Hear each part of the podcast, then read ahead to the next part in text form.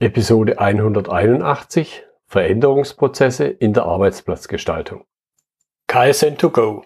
Herzlich willkommen zu dem Podcast für Lean-Interessierte, die in ihren Organisationen die kontinuierliche Verbesserung der Geschäftsprozesse und Abläufe anstreben, um Nutzen zu steigern, Ressourcenverbrauch zu reduzieren und damit Freiräume für echte Wertschöpfung zu schaffen, für mehr Erfolg durch Kunden- und Mitarbeiterzufriedenheit, höhere Produktivität durch mehr Effektivität und Effizienz an den Maschinen, im Außendienst, in den Büros bis zur Chefetage.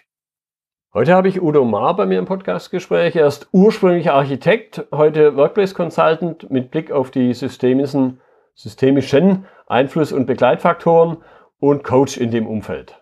Hallo Herr Maar. Hallo Herr Müller, ich freue mich hier zu sein. Ja, ich freue mich auch, dass Sie dabei sind. Ich glaube, das wird ein spannendes Thema heute. Ich habe schon ein paar Stichworte gesagt zu Ihnen, aber stellen Sie sich gerne noch in zwei, drei Sätzen mehr vor. Ähm, ja, ich äh, nenne mich ja unter anderem auch der Veränderungsbegleiter, weil ich eben äh, in meinem Leben festgestellt habe, ich denke wie so viele, dass Veränderung einfach die einzige Konstante im Leben bleibt und habe mich deswegen selber auch immer wieder kontinuierlich verändert. Bin also von meinem ursprünglichen Studium Architektur äh, dort lange in der Innenarchitektur für Corporate Offices gearbeitet und habe mich eben von dort aus weiterentwickelt sozusagen zum Workplace Consulting. Bin also immer dichter wirklich an die Endnutzer, an die Unternehmen herangegangen, um dort unter die Haut zu kommen, um zu verstehen, was da wirklich passiert, um dann eben wirklich ein äh, zertifizierte systemische Business Coaching Ausbildung zu machen, um wirklich noch an die persönlichen Entwicklungsmöglichkeiten und Veränderungsbereitschaft heranzugehen. So, das ist mein mein persönlicher äh, Werdegang und habe mich mit diesen Themen eben Veränderung und Vielfalt selbstständig gemacht. Ja. Genau, und jetzt heute schauen wir uns eben speziell den Aspekt Veränderung im Umfeld von Arbeitsplatzgestaltung an, weil das ja, glaube ich, schon der Arbeitsplatz eine Sache ist, wo man einen großen Teil seines mindestens Arbeitslebens äh, dran verbringt und natürlich, wenn sich da was verändert, macht es was mit den Menschen. Ich drücke es mal noch so neutral aus. Ja, wollte ich gerade sagen, macht was, ein ja. bisschen was.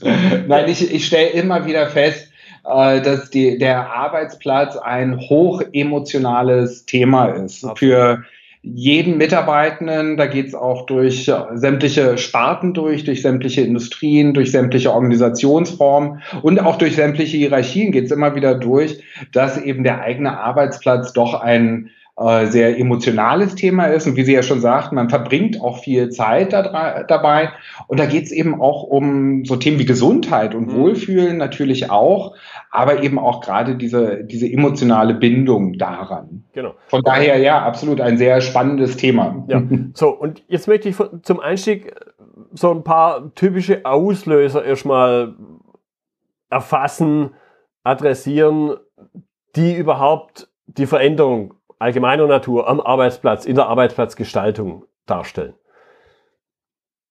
Also äh, wenn sozusagen wann Unternehmen auf mich zukommen würden und äh, quasi das Workplace Consulting auch mal so als Idee irgendwie bei sich auffassen. Also das ist äh, vor vielen Jahren eins meiner ersten Projekte, was ich gemacht habe. Da ist wirklich ein Unternehmen einfach darauf gekommen, dass fünf Jahre später äh, drei von fünf Mietverträgen auslaufen mhm. und die Chefetage ganz einfach festgestellt hat, hey, das äh, ist nicht nur ein Problem für uns, sondern da ist auch wirklich eine große Chance drin.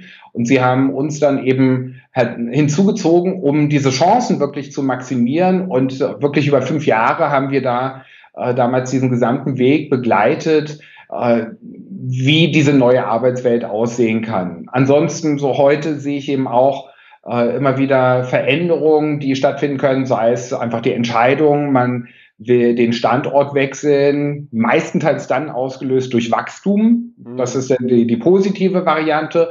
Manches Mal aber auch durch, äh, durch Verkleinerungen. Wie können wir damit umgehen?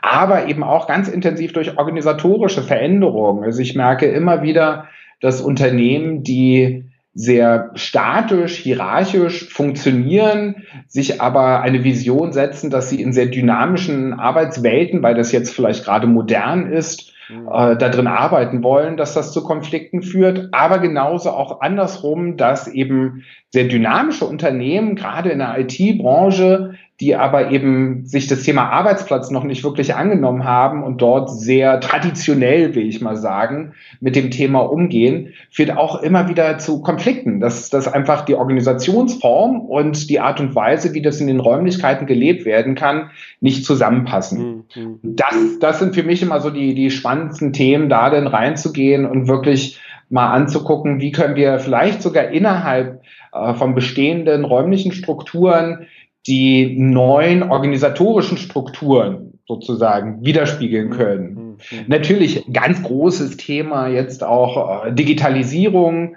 Äh, was macht das mit, mit unserer Arbeitswelt? Ich finde es sehr schön, dass in vielen Diskussionen, die in den letzten Jahren stattgefunden haben, äh, eben früher das Thema Raum eigentlich außen vor gelassen wurde und man heute aber immer mehr merkt, dass eben die Digitalisierung auch Auswirkungen darauf hat, wie wir unsere Räumlichkeiten nutzen. Mhm. Eine schöne Frage, die ich dabei immer gerne stelle, ist, wofür gehen denn Ihre Mitarbeitenden überhaupt noch ins Büro? ja, ja. Gut, Jetzt möchte ich mal noch ein bisschen den konkreteren Arbeitsplatz. Sie haben einen, einen Anlass auch gerade dargestellt. Wenn jemand umzieht, dann liegt es natürlich auf der Hand und dann ergeben sich da manche Chancen auch. Jetzt glaube ich, gibt es aber natürlich auch kleinere Einflussfaktoren, so vielleicht auf der eher in Anführungszeichen technischen Ebene. Digitalisierung kann jetzt ein kleinerer oder ein größerer sein. Was, was, was sind da Einflussfaktoren, die dann den Arbeitsplatz beeinflussen? Äh, also ein, ein Beispiel, das ich, ich fand sehr faszinierend, wo eben Digitalisierung wirklich was ganz Handfestes plötzlich wurde, ist, dass ein Unternehmen sich eben der Digitalisierung verschrieben hat und sämtliche Aktenberge ganz einfach mal hm. äh, aus den, den Büroräumen hinaus geschafft haben, weil das äh, ganz einfach nicht mehr benötigt wurde. Und jetzt haben sich diese Räume plötzlich verändert, weil ich zum einen erstmal mehr Raum hatte. Ja. Da war dann die positive Frage, wie können wir diesen zusätzlichen Raum vielleicht nutzen? Aber eben auch die Problematik, dass sich durch die fehlenden Akten ganz einfach die Akustik in den Räumen verändert hat. Okay. Und da, also ein, ein wie, wie ich fand, wie äh, Digitalisierung in der analogen Welt eine massive ja. Auswirkung haben kann, weil sich plötzlich in diesen Räumen ähm, hat sich der, der Schall geheilt und es war eine akustisch einfach sehr unangenehme Situation. Also was kann man hier machen? Mhm. Aber ich, ich sehe das ähm, in erster Linie eben auch, dass wir oder dass sich unsere Arbeitsalltage einfach immer mehr verändern. Ich weiß, vor 20 Jahren vielleicht, äh, da hat man sehr, sehr viel prozessualer gearbeitet und ein Arbeitstag war viel stärker strukturiert. Das, was ich heute beobachte, sind eben Tagesabläufe, die von sehr unterschiedlichen äh, Tätigkeiten, unterschiedlichen Menschen, mit denen man zusammen interagiert oder eben auch äh, alleine konzentriert arbeiten will. Und dieser Wechsel von diesen unterschiedlichen äh, Beschäftigungen mhm. innerhalb des Arbeitstages einfach immer intensiver werden. Und natürlich durch die Möglichkeiten äh, eben eines Laptops oder auch, auch Tablets und so weiter äh, bin ich ganz einfach nicht mehr so an meinen Schreibtisch gebunden. Ja, ja. Bin aber eben trotzdem emotional an diesen Schreibtisch mhm. gebunden. Ja. Und da entsteht jetzt gerade, wie, wie ich das viel beobachte, eben ein sehr intensives Spannungsfeld. Mhm. Jetzt haben Sie ein Stichwort schon gesagt und das greift auch schon meine nächste Frage. Ich selber bewege mich jetzt viel im Umfeld eben von Geschäftsprozessen. Was ist da Ihre Wahrnehmung? Vielleicht das eine oder andere Beispiel, wo die Veränderung bei Geschäftsprozessen, Digitalisierung ist sicher ein typisches Beispiel, wo vielleicht der Prozess aber noch gar nicht verändert wird, nur die Art und Weise, wie ich mit ihm umgehe. Was, was erleben Sie da? Was Veränderungen in Geschäftsprozessen dann zurückwirken auf die Arbeitsplätze? Also ähm, ich, ich arbeite jetzt zum Beispiel gerade mit einem Klienten daran, äh, die wollen so ihre Arbeitsprozesse auch insofern gestalten, dass zum Beispiel etwas wie Design Thinking äh, eine viel größere Rolle in dem Unternehmen äh, hat. Und Design Thinking, so wie es da auch gelebt wird, ist äh, sogar sehr analog. Das hat also wenig mit der, mit der digitalen Welt zu mhm. tun, obwohl es um die digitale Welt dann als Inhalt geht, aber es wird eben sehr viel mit Papier gearbeitet, es wird äh, eben so in Workshop-Formaten gearbeitet und so weiter. Und wir suchen da jetzt gerade nach den richtigen Räumlichkeiten. Wie, wie machen wir das eigentlich? Machen die Leute das in ihren Teambereichen oder gehen sie lieber weg aus den Teambereichen in dafür bestimmte vorgesehene Räumlichkeiten? Wie müssen die aussehen? Was müssen die auch für Ausstattung haben? Äh, wie wird Flexibilität gelebt? Äh, das, das sind so Dinge, die, die jetzt gerade ganz bei mir präsent sind. Äh, ansonsten ja, Veränderung von Arbeitsprozessen. Ich sehe da eben in erster Linie wirklich so diese, diese Vielfalt von unterschiedlichsten Tätigkeiten. Das, das ist so, also weil, weil ich jetzt wenn ich mit Unternehmen zusammenarbeite, nicht so ganz tief in die äh, wirklichen Arbeitsprozesse inhaltlich arbeite, sondern ich dann eben sehr schnell frage, wie arbeitet ihr? Mhm. Ja. Und wie äh, verändert sich eben die, die Arbeit? Ist das eben prozessuales Abarbeiten von links nach rechts, so wie es eben früher vielleicht mal war, äh, wie es auch interessanterweise in vielen Unternehmen immer noch so ist? Und dann eben werden neue Tools irgendwie eingesetzt und man will kommunikativer und transparenter sein, hält aber trotzdem teilweise eben an diesen äh, prozessualen Abläufen fest. Mhm. Und das, das funktioniert ja dann schon auch nicht mehr. Ich denke, da werden Sie sicherlich mehr Erfahrung auch in der Hinsicht haben. Aber ich sehe halt immer wieder, äh, dass man dann auch im Rahmen eines solchen Prozesses oder dass es sinnvoll wäre, sich das dann eben auch mal anzugucken, wie kann sich diese Veränderung auch räumlich manifestieren. Mhm. Gerade wenn ich mir so ein Themen wie mehr Transparenz, bessere Kommunikation, Aufbrechen von Silostrukturen und so weiter äh, angucke, das sind alles Dinge und Themen, die man auch räumlich umsetzen kann. Ich will jetzt nicht sagen, dass die, das Räumliche, dass das Ausschlaggebende ist, aber auf jeden Fall etwas sehr stark Unterstützendes oder eben auch sehr stark Hemmendes sein kann. Ja, jetzt haben Sie im einen oder anderen, ja, vielleicht noch Nebensatz, äh, Kommunikation zum Beispiel erwähnt und da, glaube ich, denken die meisten auch schon eben an Menschen. Und das ist jetzt meine, mein nächster Punkt, den ich ein bisschen vertiefen will. Was ist da Ihre Wahrnehmung, was die menschlichen Einflussfaktoren sind?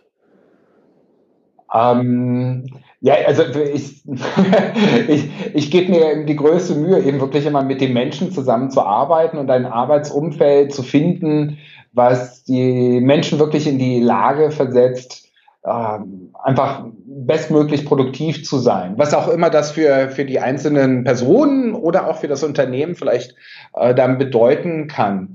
Wobei ich ja meistens halt sozusagen vom Unternehmen beauftragt bin, da geht es häufig auch um ähm, Effizienz ganz einfach, also den ähm, so viele Menschen wie möglich auf so wenig Raum wie, wie nötig irgendwie mhm. unterzubringen und das eben auszubalancieren mit genau dem, was der Mensch braucht um einfach äh, produktiv arbeiten zu können. Das würde ich dann effizient nennen. Also mein Ansinn ist es immer ein effizientes und effektives, äh, nee, eben effektiv ist es dann, wenn es gut ist für die Menschen und effizient ist sozusagen die, die Unternehmensanforderung. Ja. Mein Ansinn ist es eben ein effizientes und effektives Arbeitsumfeld, zu machen. Mhm. Eine der ersten Sachen, gerade wenn, wenn so offene Bürostrukturen eingeführt werden, ist natürlich immer, ach, das ist zu laut, so kann ich nicht arbeiten. Ja, ja. Und das ähm, verstehe ich auch zu einem, zu einem großen Teil. Allerdings äh, ist mir das immer sehr, äh, meistens zu kurz gegriffen, weil eben die Lautstärke alleine nicht das Kriterium ist. Also, also der, die, die Akustik spielt natürlich eine ganz, ganz wesentliche Rolle, aber die Akustik besteht eben mehr als nur Lautstärke. Da geht es auch so um Themen wie Sprachverständlichkeit. Manches Mal kann es aber auch sein, dass die Lautstärke nur so das ähm, präsentierte Problem ist. Da, ja. da spricht jetzt bei mir dann ein bisschen der systemische Business Coach raus. Mhm. Äh, ich habe Klienten, die präsentieren mir ein Problem, aber das eigentliche Problem liegt eben dahinter. Ja. Und häufig kriege ich mit, dass dann, dass das Problem dahinter äh, Themen sind wie soziale Kontrolle, dass ich eben gesehen werde oder auch andere sehen kann, was ich manches Mal will oder nicht. Da können auch immer noch Themen wie Status äh, eine Rolle spielen. Wer hat das, das schöne Corner Office oder wer hat eben den besten Schreibtisch? Äh, Also da, da können noch eine ganze Menge mehr an Faktoren vermittelt werden. Und diese eben wirklich herauszuspülen, herauszufinden, äh, was ist da jetzt wirklich das, was so ein, ein Unternehmen als Gesamtes dann äh, wieder treibt, basierend eben auf dem, was, was die einzelnen Menschen da empfinden. Das ist das, was ich versuche mit meiner Arbeit heraus äh, zu, also über Analyseschritte herauszuarbeiten, was was da einfach gerade so momentan die Themen sind und dann eben gemeinsam Konzepte zu entwickeln, wie eben ja dieses effektive Arbeitsumfeld auch erzeugt werden kann. Ja. Das ist jetzt auch genau der, der Punkt, worum sich letzten Endes ja die ganze Episode dreht, nämlich was entstehen dadurch eventuell für Widerstände, wie Sie es gerade angedeutet haben, die manchmal nur an der Oberfläche technisch in Anführungszeichen dargestellt werden, aber im Grunde was, was ganz anderes drunter steckt. Und natürlich mit Konflikt sagt man immer, versuch ihn zu vermeiden, wenn er dann doch auftritt, versuch ihn aufzulösen.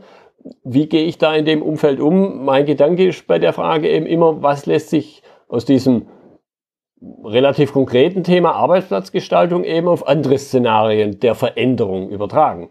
Mhm, ja, schöne Frage. Ähm, also das, was ich gelernt habe, und ich glaube, deswegen habe ich auch meine persönliche Entwicklung eben so genommen, dass ich mich immer äh, tiefer auch wirklich um, um Bedürfnisse von, von Menschen kümmere.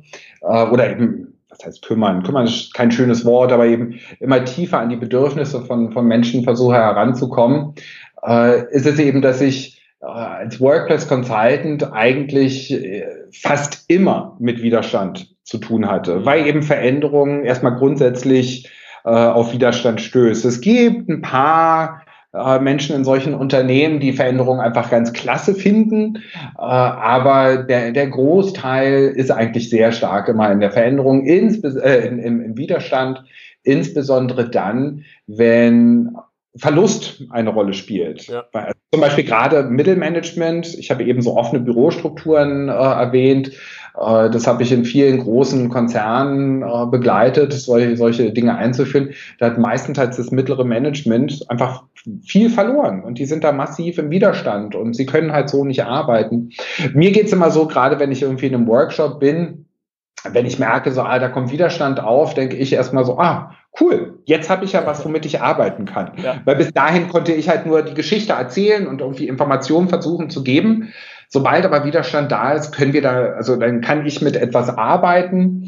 Äh, mein Ansinn ist es immer, ja, die Bedürfnisse zu befriedigen und eben herauszufinden, was die Menschen brauchen. Aber ich stelle selten die Frage, was brauchen sie? Weil mir dann häufig Lösungen erstens als Antwort mhm. gegeben werden ja. und zweitens eben auch in Konzepten gedacht wird, die die Person halt eben selber kennt, was, was ich nur äh, eine absolut verständliche und faire Verhaltensweise finde. Von daher gebe ich mir Mühe, nicht direkt diese Frage so, so platt sozusagen zu stellen, sondern über Gespräche, über Analysemethoden, auch über das Vergleichen mit Zahlen, Daten, Fakten und so weiter, da hinzukommen, also eben gerade sowas anzugucken wie Arbeitsweisen, was hat man für einen Tagesrhythmus, äh, wann sind Energielevel hoch, wann sind Energielevel niedrig und so weiter. Und darüber dann ähm, eben zu neuen Konzepten aufzubrechen, möchte ich jetzt mal sagen. Und ich, ich kann mich dran erinnern, in einem äh, Fokusgruppen-Workshop, äh, das war so der letzte Workshop, den wir äh, vor den Umbaumaßnahmen dann nochmal gemacht hatten, wo eine Mitarbeiterin dabei war, die ganz am Anfang in einem massiven Widerstand war und also jegliche Veränderung grundsätzlich abgelehnt hat. Und die saß in diesem Workshop und sagte so, naja, ich habe immer noch meine Bedenken, aber ich bin bereit, es mir anzugucken. Mhm. Und da dachte ich so, okay, dann, dann war jetzt unser Prozess erfolgreich, weil äh, mehr kann ich an dieser Stelle nicht, äh, nicht verlangen, nicht erwarten. Mhm. Und eher im Gegenteil, ich finde das sogar eine positive Haltung für das Gesamtprojekt. Natürlich nicht, wenn es alle machen, aber wenn einige dabei sind, weil die dafür sorgen werden, dass auch nach der Implementierung das Konzept kritisch hinterfragt wird. Mhm. Und das ist nur äh, ein sinnvoller Bestandteil eines solchen Prozesses. Ja. Jetzt klang das an vielen Stellen schon an, eine Begleitung des Umgestaltungsprozesses, sowohl eben auf der ja, physischen Ebene, das, das nackte Tun, als eben auch auf, im Veränderungsprozess. Absolut. Was, was für eine Rolle spielt da die Begleitung und ja, auch welche Chance ergibt sich daraus? Sonst könnte man sagen, ja, macht halt einfach alleine. Absolut. Also, ähm, was ich erstmal nicht anbiete, sind fertige Lösungen. Ich mhm. weiß, es, es gibt auch äh, es gibt viele tolle Konzepte und es gibt viele tolle Anbieter, die eben diese Konzepte äh, dann, dann ausrollen können, implementieren können. Darum geht's mir persönlich in meiner Arbeit nicht. Ich kann mich an, an eine, eine Unterhaltung mal erinnern, wo eine Geschäftsführerin mich fragte, ja, Herr Ma, wie sieht denn das Büro der Zukunft aus? Und ich dachte, ähm, ja, da muss ich zurückfragen, wie sieht denn Ihre Organisation der Zukunft aus? Mhm. Und das eben gemeinsam zu erarbeiten, da, da sehe ich jetzt meinen mein Hauptteil drin. Mhm. Äh, die, die Begleitung, ich, ich denke immer, ein, eine externe Begleitung ist dann auch hilfreich, einfach mal ein paar frische Augen auf so eine Organisation zu machen. Ich gehe eben rein, gucke mir da auch so Abläufe, Prozesse an und kann die sicherlich von außen nochmal einfach ganz anders ähm, hinterfragen, als mhm. die Mitglieder einer Organisation, die eben schon seit Jahrzehnten vielleicht so operieren. Also da einen, einen frischen Blick draufsetzen. Natürlich eben auch gerade noch aus meiner Zeit, auch als, als Architekt äh, oder als Innenarchitekt, äh, habe ich auch gewisse Erfahrungswerte. Ich weiß auch, wie gewisse Dinge vielleicht funktionieren können und so weiter. Ich beschäftige mich eben mit Themen wie Digitalisierung, kann dort vielleicht auch mal so Impulse von außen eben reingeben, dass man sich mal äh, neue Konzepte irgendwie auch angucken kann. Aber eben, äh, ich, ich nenne es deswegen eben Begleitung mehr als Beratung, weil ich mit einer Expertise reingehe, aber nicht die Expertise im Sinne von der fertigen Lösung habe, sondern wir gemeinsam eine Lösung erarbeiten, die dann oder bei dann die, die Wahrscheinlichkeit auch einfach höher ist, dass sie von der gesamten Organisation getragen wird. Ja, und, und von im Idealfall von jedem Einzelnen eben, weil genau. er auch wirklich aktiv beteiligt war und ihm nicht irgendwas übergestülpt wurde. Ganz genau, ganz genau. Ja. Und eben auch, das ist auch ein wichtiger Bestandteil davon, wirklich das auch klar zu machen, klar zu kommunizieren. Leute, jetzt ist eure Möglichkeit, euch hier einzubringen. Tut es. Hm, hm. Da klang jetzt schon der ein oder andere Punkt an, aber ich, ich möchte ein bisschen noch, noch stärker intensivieren, auf den Punkt bringen.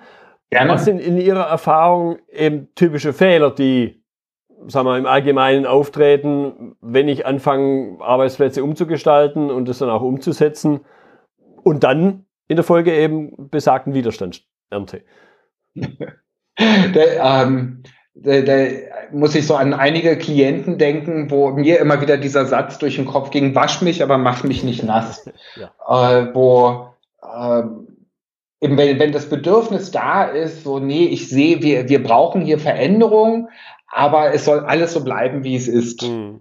Und also das, das kenne ich dann eben auch, dass man dann äh, Vorschläge macht, so ja, ist ja ganz toll, aber nee, das, das, das könnte nicht, mach mal einen anderen Vorschlag. Mhm. Und meine Umgehensweise ist damit häufig, äh, oder wo ich dann so merke, so, na, okay, so eine Themen müssen dann auch manches mal ein bisschen sacken, die brauchen dann auch eine Weile und dann erarbeiten, also was ich gerne dann mache, ist eben immer wieder die Konsequenzen aufzudecken von dem, was mein Klient mir als Hindernis oder als Vorschlag oder als tolle Idee überbringt. Und das, da, darin sehe ich meine Aufgabe dann zu sagen, so, okay, also zum Beispiel äh, feste Arbeitsplätze. Das ist äh, momentan, denke ich, ein, ein, ganz wesentliches Thema. Haben Mitarbeiter einen festen Arbeitsplatz oder geht man in irgendwelche Konzepte, die ein gewisses Maß an Mobilität und Flexibilität haben? Und wenn dann, das heißt, ja, dann wir, wir wollen ganz viel äh, Bewegung in unserer Organisation haben, aber jeder soll seinen festen Arbeitsplatz haben. Mhm. Und dann würde ich die Konsequenz aus diesen äh, für mich widersprüchlichen Voraussetzungen, die, diese Konsequenzen decke ich auf und spiegel das meinem Klienten wieder. Und dann kommen meistenteils von ganz alleine irgendwie so Momente der Einsicht, dass mhm. man dann doch anfängt zu verstehen, okay, wenn ich das eine will, muss ich das andere auch machen. Und dann ist es mir eben sehr wichtig, mit den Mitarbeitenden zusammenzuarbeiten und festzustellen, was an dem Alten ist es wirklich äh, wichtig und bewahrenswert. Mhm. Zum Beispiel bei einem Klienten ähm, kann ich mich dran erinnern, da war die Mittagspause ein ganz wesentlicher Bestandteil der Firmenkultur. Es gab sogar Mittagessen umsonst, das war von der Firma gesponsert, fand aber im hintersten Raum statt. Mhm. Wo ich so dachte, aber die, die, diese Idee, die ist doch, äh, das ist doch eine ganz wichtige, tolle Idee. Das äh, ist ein ganz wesentlicher Bestandteil der Organisation. Lass uns das in die Mitte der Organisation holen und noch stärker machen. Mhm. Da, da hat sich dann die Organisation auch darauf eingelassen, dass also die ursprüngliche Kantine weggefallen ist, dafür aber dieses Mittagessen, zwar in anderer Form, aber in einer viel intensiveren Form jetzt dann stattfinden kann. Mhm. Okay, Jetzt möchte ich, ich gucke mal so ein bisschen Richtung Uhr, 25 Minuten, den, den Punkt Veränderungsprozess noch stärker ins Zentrum setzen. Mhm. Und zwar erstmal, wie beeinflusse ich ihn aktiv, wie gestalte ich ihn aktiv, auch natürlich im Sinn der Beteiligten, um dann die Folgefrage, die Abschlussfrage, den Lerneffekt, was kann ich jetzt aus diesem spezifischen Thema Arbeitsplatzgestaltung und Veränderungsprozess, was kann ich daraus auf ganz allgemeine Veränderungsprozesse übertragen? Ah, okay. Also ich denke, wenn, man sich mit Veränderungsprozessen beschäftigt, äh, oder für mich war es hilfreich, erstmal überhaupt anzuerkennen, dass mein Gegenüber im Widerstand sein wird oder sein könnte. Mhm. Das ganz einfach erstmal überhaupt anzuerkennen und eben nicht in den Widerstand gegen den Widerstand zu gehen. Mhm. Das ist für mich erstmal eine, eine Grundvoraussetzung. Ähm, ich denke, ich arbeite jetzt nicht ganz bewusst nach dieser Veränderungskurve von, ich glaube, Kübler-Ross, ähm, habe die aber schon durchaus ein Stück weit im Hintergedanken, dass ich mir Mühe gebe, die Information, die ich vielleicht schon habe, also wenn, wenn so Konzeptideen entstehen und so weiter, diese mitzuteilen. Ich aber genau weiß, dass wenn jemand wirklich massiv im Widerstand drin ist, ähm, ich nicht damit rechnen kann, dass diese Informationen überhaupt äh, auf fruchtbarem Boden treffen können. Die, diese Information kann gar nicht aufgenommen werden. Wir können uns noch gar nicht damit beschäftigen. Das muss ich erstmal anerkennen und versuche dann dorthin zu arbeiten, okay, was, was sind denn wirklich die Bedenken? Und versucht das dann natürlich auch wieder auf eine ähm, oder über etwas rationalere Fragen abzuarbeiten, wo ich dann eben immer wieder dahin gehe, so, okay, wie arbeitet ihr wirklich? Was sind die Abläufe? Äh, was für äh, was für Umstände brauche ich dafür? Oder auch mal so die Überlegung, wo wo und wie arbeite ich überhaupt am besten? Wie sieht für mich eine gute Pause aus? Finde ich auch immer wieder mal eine, eine schöne Frage. Also über solche Fragen, äh, die äh, die Mitarbeitenden dazu anzuregen, eben in dem Prozess beteiligt zu bleiben, die Widerstände und die Bedenken wahrzunehmen, ernst zu nehmen und dann allerdings wirklich ganz einfach eine klare und offene äh, Kommunikation zu machen also hat, hatte mich selber mal sehr fasziniert, wo ich in einem Workshop war mit einer Fokusgruppe, die wirklich massivst im Widerstand war und ähm, denen scheinbar vorher auch nicht sehr positiv mitgespielt wurde. Und ich war scheinbar der Erste, der sich dann vor diese Gruppe mal gestellt hatte und gesagt hatte, nein, gewisse Entscheidungen sind einfach schon gefallen. Mhm das können wir jetzt mögen oder nicht, aber sie sind gefallen und wir werden es nicht schaffen, diese zu verändern. Was können wir daraus jetzt trotzdem machen? Mhm. Und hinterher sind äh, einige, die wirklich sehr intensiv an dieser Diskussion teilgenommen haben, sind aber hinterher zu mir gekommen, haben sich dafür bedankt, dass ihnen endlich mal jemand so klar und offen das gesagt hat. Mhm. Weil sie dann selber verstanden haben, sie können sich jetzt noch ewig lange darüber aufregen und da mit ihrer Energie irgendwie aufwenden oder sie können anfangen, es zu akzeptieren, weil es einfach nicht verändert wird. Also da, da kommt es jetzt auch ganz stark drauf an, was für einem Kontext ich mich bewege. Also gerade wenn ich in großen Konzernen gearbeitet habe in der Vergangenheit, äh, war das ganz häufig Thema. Ich bin heute glücklicherweise eben als, als Selbstständiger in der Lage, mit etwas anderen Unternehmen zu arbeiten, die sich eben auch mehr so mit Themen wie New Work beschäftigen und äh, Hierarchien auflösen und so weiter, so dass ich dort eine ganz andere Kommunikationskultur eigentlich auch reinkomme und auch in einem anderen Selbstverständnis von Mitbestimmung reinkomme. Und ich dann eben, das ist dann aber zwingend notwendig, einfach rechtzeitig in den Prozess auch mit reinkommen muss, um einfach so eine Gedanken auch wirklich spielen zu können, bevor einfach gewisse grundsätzliche Entscheidungen getroffen werden. Mhm. Weil mein Raum ist einfach schwieriger oder, oder langwieriger zu verändern als, als der Mensch, obwohl der Mensch auch schon massiv im Widerstand sein kann, aber einen Raum zu verändern, da gehört noch eine ganze Menge mehr dazu. Dann muss ich einfach Bauarbeiten machen. Ja, ja, ja, ja. okay. Ich habe jetzt rausgehört, einerseits eben den, die emotionale Situation wahrzunehmen, ein Stück weit auch wiederzuspiegeln, dadurch in meinem Weltbild auch eine gewisse Wertschätzung schon zu geben, Absolut. dass ich es wahrgenommen habe, was dann die Situation entspannt, weil sich die Menschen ja ernst genommen fühlen, glaube ich. Und dann aber eben habe ich auch ganz deutlich rausgehört, dann doch wieder auf die rationale Ebene zurückzukommen und dann eben die Themen dort zu lösen, ohne das andere völlig zu ignorieren. Absolut, absolut. Und eben dann auf dieser Ebene ähm, versuchen, konstruktiv zu arbeiten. Ich, ich begebe mich dann eben auch immer auf die Suche, okay, wo, wo ist denn jetzt hier noch konstruktives Potenzial sozusagen? Woran sind die äh, Kolleginnen und Kollegen vielleicht doch bereit, irgendwie sich das mal anzugucken? Mhm. Und da, da müssen wir uns versuchen zu einigen und dann äh, eben auch immer mit meiner inneren Einstellung, ähm, die Felder, die die Mitarbeitenden wirklich beeinflussen können, und wie gesagt, das kann sehr unterschiedlich bei unterschiedlichen Projekten und bei unterschiedlichen Auftraggebern sein, aber die Felder, wo eben Einfluss möglich ist, die wirklich so stark wie möglich zu machen und die Felder, wo keine Veränderung mehr möglich ist, äh, ganz einfach klar zu kommunizieren. Ja, das, das ist, glaube ich, so das Stichwort Autonomie eben, die Punkte rauszuarbeiten, um wo man Einfluss hat und, und das dann auch zu nutzen. Absolut, absolut. Und eben, ich meine, dafür bin ich dann am Ende auch Systemiker.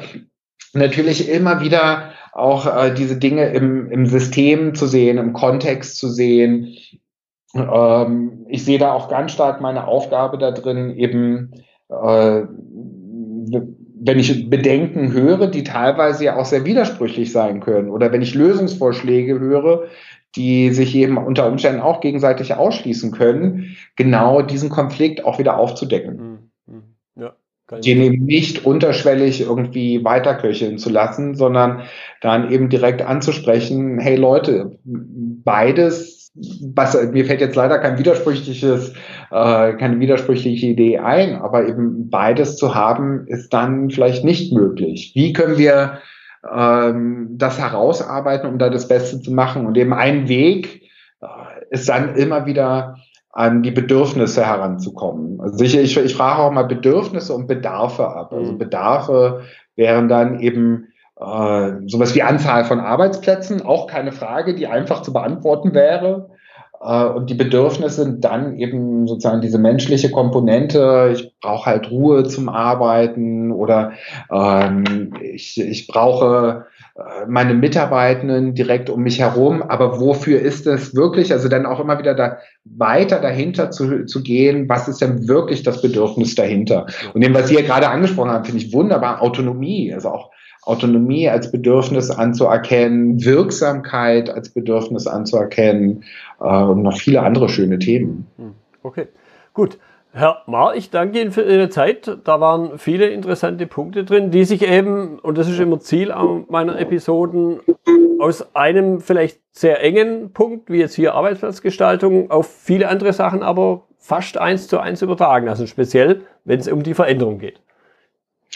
Vielen Dank, Herr Müller. Sie haben mich auch sehr stark zum, zum Denken da angeregt, eben äh, genau diese, diese Übertragung zu machen, was äh, wie, wie so Veränderungsprozesse auch auf organisatorischer Ebene, äh, also wo, wo da noch Gemeinsamkeiten mehr sind. Also es war auch für mich sehr, sehr anregend. Vielen herzlichen Dank. Ja. Das war die heutige Episode im Gespräch mit Udo Maar zum Thema Veränderungsprozesse in der Arbeitsplatzgestaltung. Notizen und Links zur Episode finden Sie auf meiner Website unter dem Stichwort 181. Wenn Ihnen die Folge gefallen hat, freue ich mich über Ihre Bewertung bei iTunes. Sie geben damit auch anderen Lean-Interessierten die Chance, den Podcast zu entdecken. Ich bin Götz Müller und das war KSN2Go. Vielen Dank fürs Zuhören und Ihr Interesse. Ich wünsche Ihnen eine gute Zeit bis zur nächsten Episode und denken Sie immer daran, bei allem, was Sie tun oder lassen, Das Leben ist viel zu kurz, um es mit Verschwendung zu verbringen.